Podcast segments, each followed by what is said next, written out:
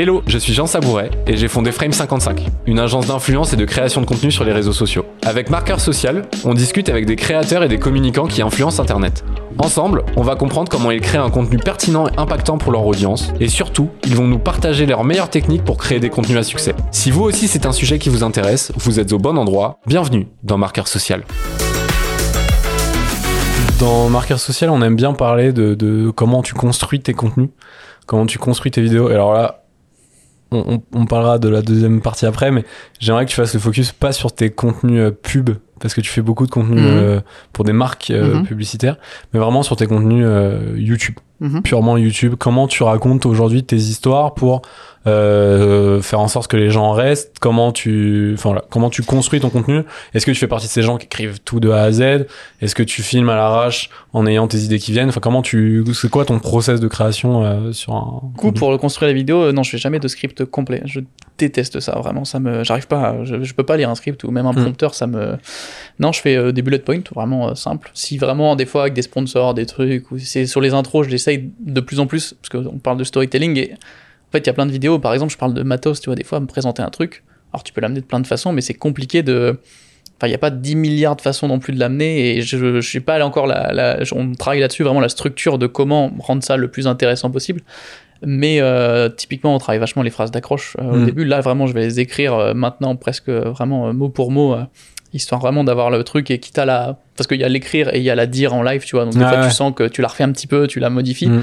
Euh, donc, ça, c'est vraiment un truc que je fais. La- Les outros maintenant aussi, euh, bah, j'entendais que tu en as. Je crois que c'est Jérôme qui disait, qui disait ça. Nous, on le fait déjà. Il n'y a plus d'outro quasiment. Ça se finit euh, très abruptement pour euh, Watch Time oblige, maximiser et puis avoir la petite chute à la fin qui descend et qui meurt tout doucement jusqu'au bout. merci d'avoir. Il y a surtout pas de phrase qui conclut. Aucune Mm. phrase qui dit justement merci d'avoir regardé. Je Non, le dis quasiment plus.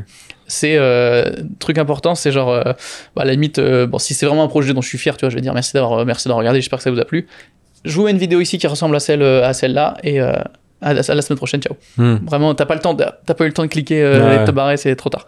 Et, euh, et comment ouais non après ça dépend des formats pour les pour les, les- la construction mais euh, c'est vrai que c'est compliqué on j'essaye toujours de en fait de, de, de faire plus et de sortir de sortir du studio d'aller filmer en extérieur et tout de trouver des mais en fait si tu commences à faire ça bah des fois ça vaut le coup mais ça prend tellement de temps que euh, par rapport à ce que ça apporte que c'est vraiment compliqué de balancer ça et bah j'ai pas euh, en fait si j'avais une chaîne plus grosse j'aurais peut-être les budgets qui me permettent de vraiment de me dire ok je fais une vidéo toutes les deux semaines ou une, fois- une par mois où je prends un Ouais. temps de fou et mais malheureusement, bah, faut aussi savoir faire les choses un peu plus efficacement et tu vois les faire en studio. Après, j'essaye toujours les beaux, des beaux plans, des choses qui un peu accrochent et trouver. Oui, quand euh, même, tu fais partie quand même de ces créateurs où on sent qu'il y a un taf de production. euh, On essaye. Enfin, tu parles de ça, Oui. mais aussi pour toi-même évidemment, parce que si tu, tu dois, tu dois être euh, garant de ce que de ton sujet Bah aussi, oui, donc le faire pour toi évidemment. Et on sent que le taf de production, il est, il est chiadé, c'est propre quoi. Enfin, Bah, tu vois, je- c'est clairement propre. Naotech est comme ça aussi, je trouve. Et, et on le voit nous dans des collaborations qu'on a notamment fait ensemble. euh, C'est que en fait, les gens ils viennent plus juste acheter de l'audience, ils viennent acheter de l'audience, Bah mais oui. la qualité du contenu et potentiellement le fait de pouvoir le réutiliser chez eux. Euh, bah, c'est ça, moi. autre. ouais, à Enfin, mon échelle, c'est ça qui est le plus intéressant, si c'est d'arriver à. Après, oui, c'est vrai que quand je dis on le fait vite, c'est non, la qualité d'image, même en studio, elle restera extrêmement Ouais. propre. Il y a toujours des lumières, tout est bien fait, et même les plans de coupe, tout Ah, est. tu te euh, fais chier quoi.